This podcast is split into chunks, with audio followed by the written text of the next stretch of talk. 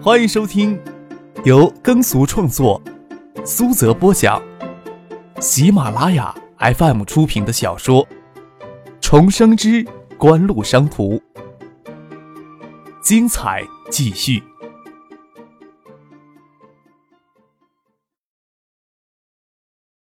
第三百九十三集。录取通知书都是寄到学校，由本人去学校取的。张克这段时间不在海州，也没有人帮他惦记这事儿。大概在杜飞、唐静的意识里，从来都不认识这张录取通知书对张克有任何的意义，也就没有放在心上。张克打电话到学校里，李志峰不在办公室里。马子善接到电话，才知道马子善都往他家跑了好几回，都没有逮住他的人。他就是不打电话。马子善也是要亲自再跑一趟。从马子善手里接过录取通知书，似乎看到那令人向往的大学生活飘荡而来，张可微微的笑了起来。他看得很重，其他人却根本没当回事儿。这边收拾妥当，就挨个去接陈飞荣、李继、肖春明、许若红，最后去接杜飞。杜飞一边还往车后备箱里塞行李，一边打发他妈。哎，你看着我爸就行了，哪有这样看着儿子的？这车就七个座，多你还要加一部车，多浪费呀！坚决的不让他妈上车上边，待车子发动起来，才无限感慨的说了一句：“啊，我的妈呀！都忍受他十有九年了，我容易吗？”大家都哈哈笑了起来，除了张克之外，其他人都有考上大学的忽然轻松的畅快。高速路口收费站前停着一辆宝蓝色的莲花跑车，杜飞喜滋滋的拉开车门，跳上莲花跑车。张可还以为剩下不陪他们一起去省城呢，没想到早就在高速路口等着。难怪杜飞死活不肯让他们跟着呢。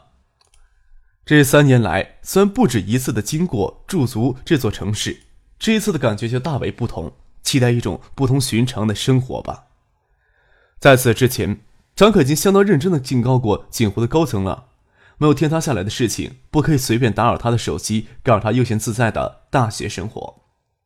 上午在海州耽搁了不少时间，中午十二点才车子刚下高速路口进入建义市区，手机震动起来。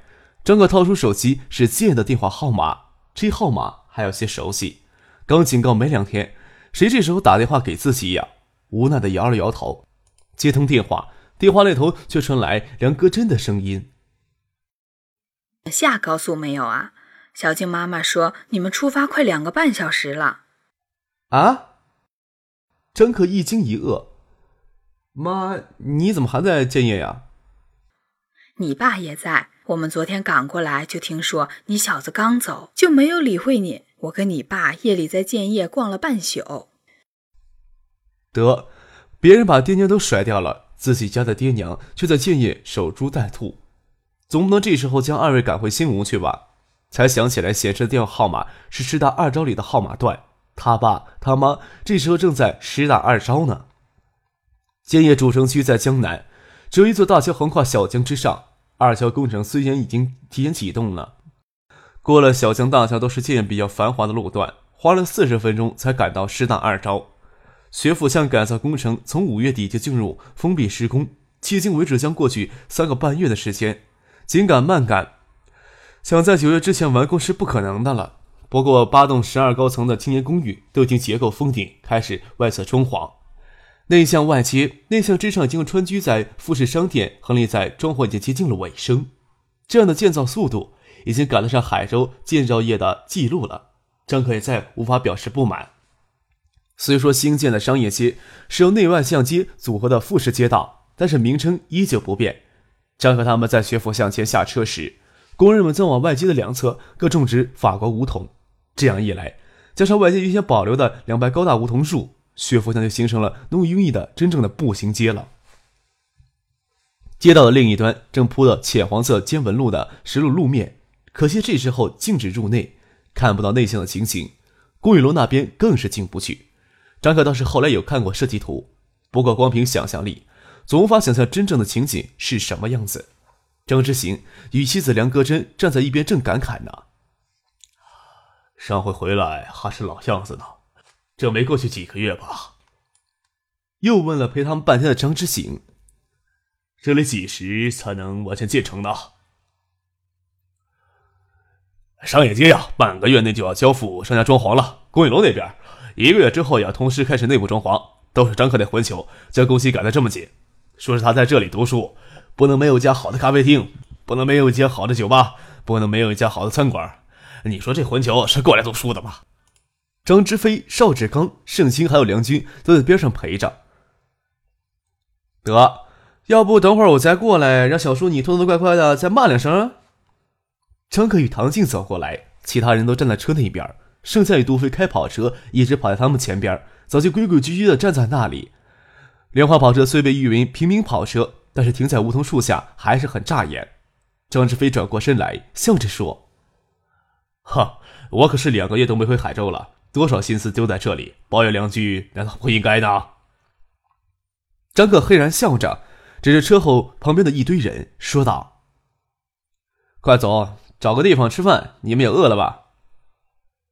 我们吃过了，你们自己找地方吃吃饭吧。”张之行说道。“嗯，爸妈，你们俩不是来建业陪我报名的？”张可诧异的问。“江尚元呀，说哪有自己的儿子上大学做老子的不回家看一眼，硬要给我三天假期。我想想这段时间也够辛苦的，就拉着你妈出来走走。我们下午都有安排了。”就不陪你去报名了。张克无可奈何的朝唐静摊了摊手，说道：“幸亏有你陪我来呀，不然我连死的心都有了。”唐锦咯咯的笑，笑着唤张之行、梁克真叔叔阿姨，没搭理张可叫苦。张可问他爸：“你们下午去哪儿啊？要不我把车给你们？”“我们坐五零幺就行了。”五零幺是建业市的旅游公交。张可见他爸他妈这么洒脱，丢下自己不管，他也就拉着唐静坐回车里，让马海龙将车开到东大校门前。那几面有几家小饭馆，能凑合着将肚子填饱。虽说新生规定是九月五号、九月六号这两天报名，但是国人都是赶早不赶晚，差不多都凑到了今天来报名。已经是下午一点，小饭馆里根本就没有座位，只得先到学校里面，让陈飞荣去宿舍拿来饭卡，再去食堂吃饭。教工食堂不用自备饭盆，小炒的水平也相当不错。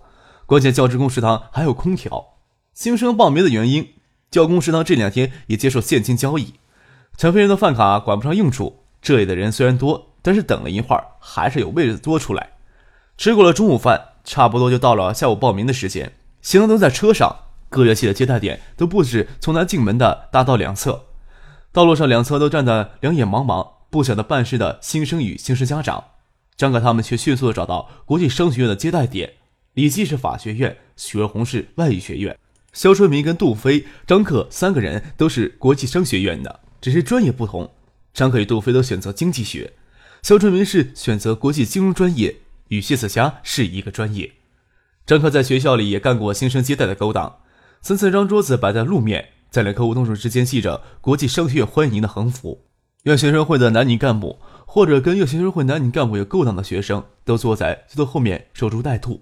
同样还有一辆两三轮的三轮车帮着运送行李。没办法，有些新生甚至连冬天的棉被都搬了两床过来。要是跑过来的新生是男生，有心客串的接待员是绝对不会出来招呼的。那些学生的男同学也没精打采的。要是他们将陈飞荣、盛夏、唐静当成这一届商学院的新生活，好吧。张可他们刚一眼瞄到国际商学院的横幅就此停顿的时候。后在接待室的那帮男生就开始冒光了。当张可他们在国际商学院的横幅停下来时，他们就全涌了出来。可惜只围住唐静、陈飞荣、盛夏而已，硬生生的将张克、杜飞还有肖春明、马海龙挤到外面去了。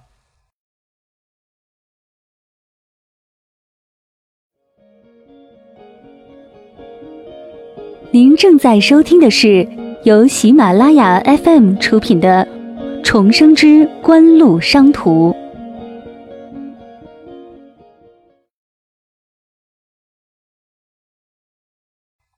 桌子后面还有两个长相清秀的女孩子，为自己同伴仅仅感到羞耻，从后面的桌子走了过来，还绕了一个圈才走到张克他们面前招呼他们。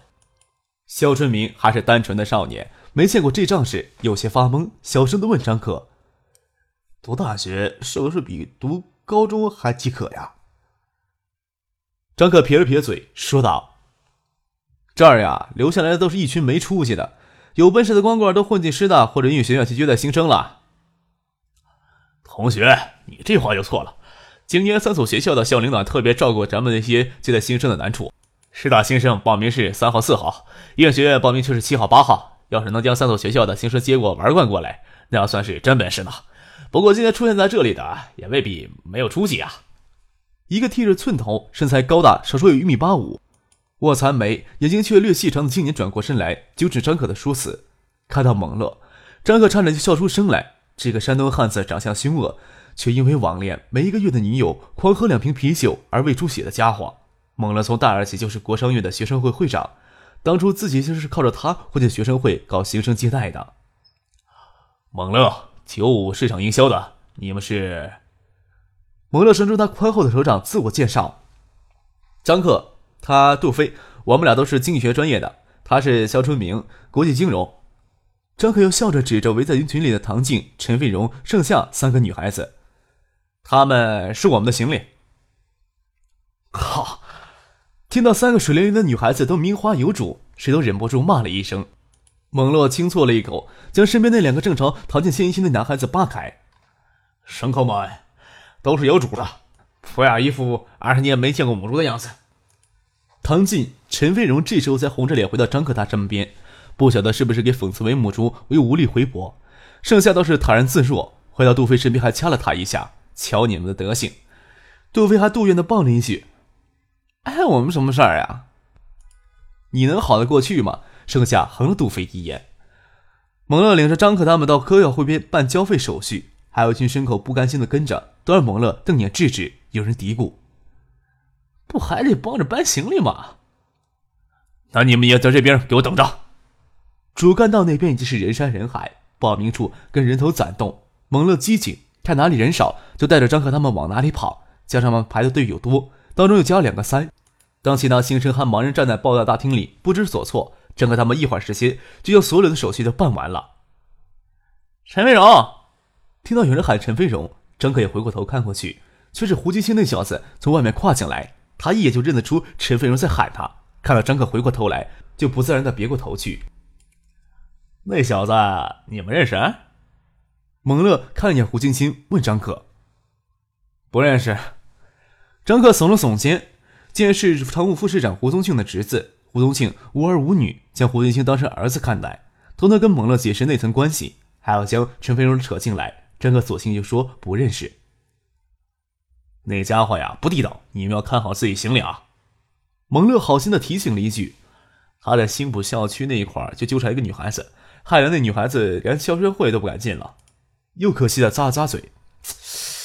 听说那女孩子是新浦区的校花，可惜都没见着。你说这混球可老不可老？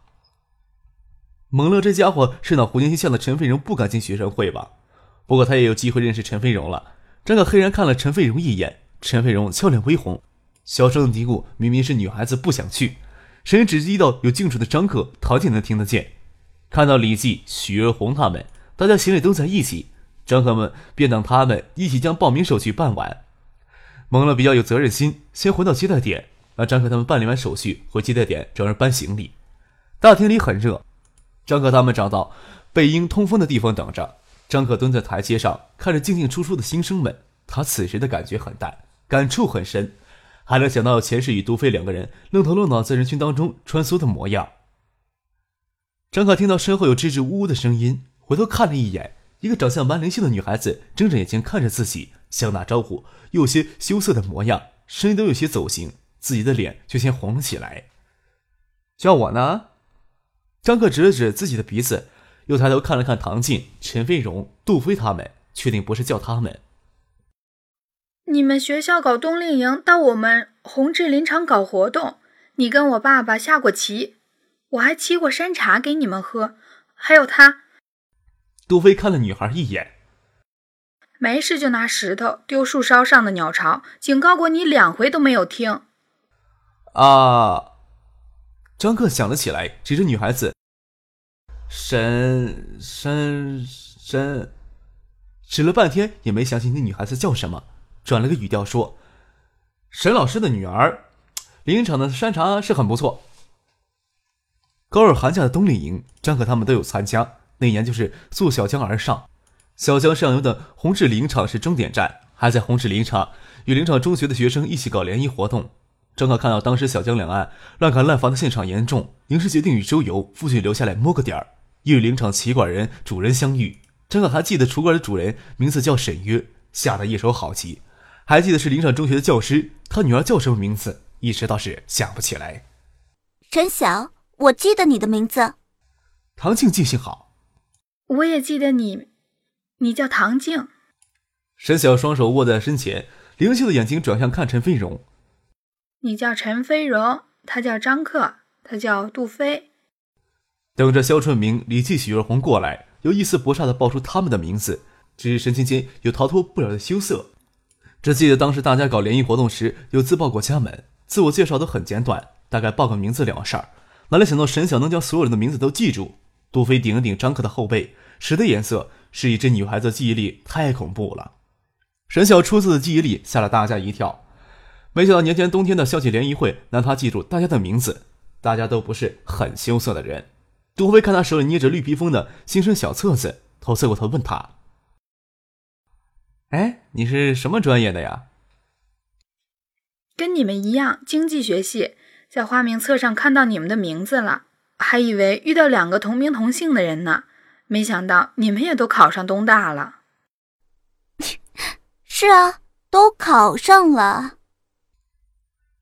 唐静嬉笑着说：“说考的时候，自己咬字用力些，还瞥了张克一眼。张克脸皮子厚实，只是舔着脸笑了笑，就当自己也是考上的。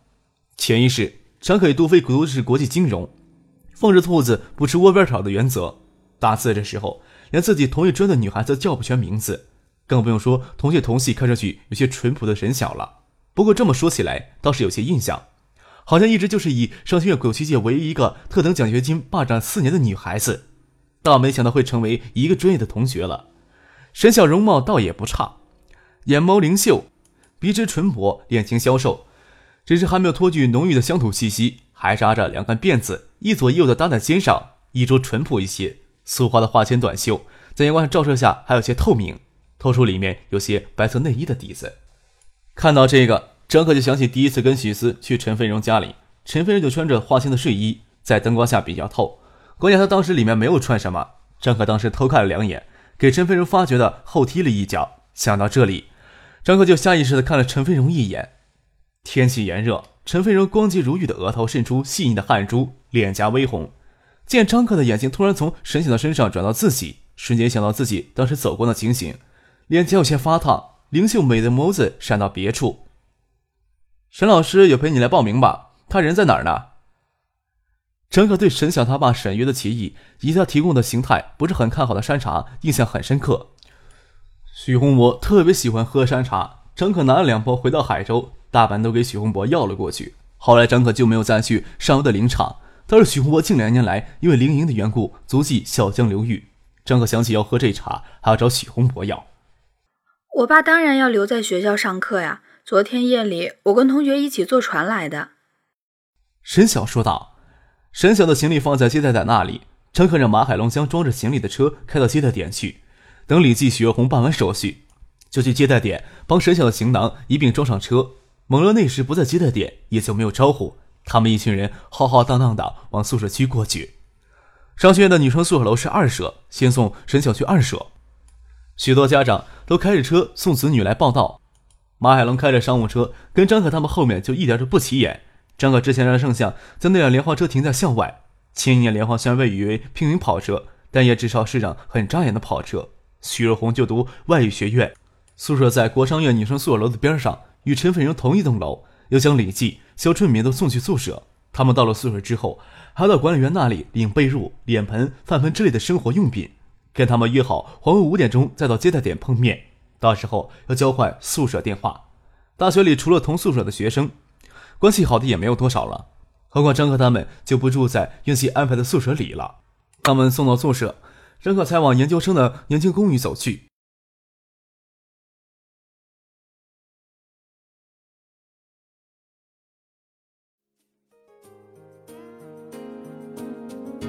听众朋友，本集播讲完毕。感谢您的收听。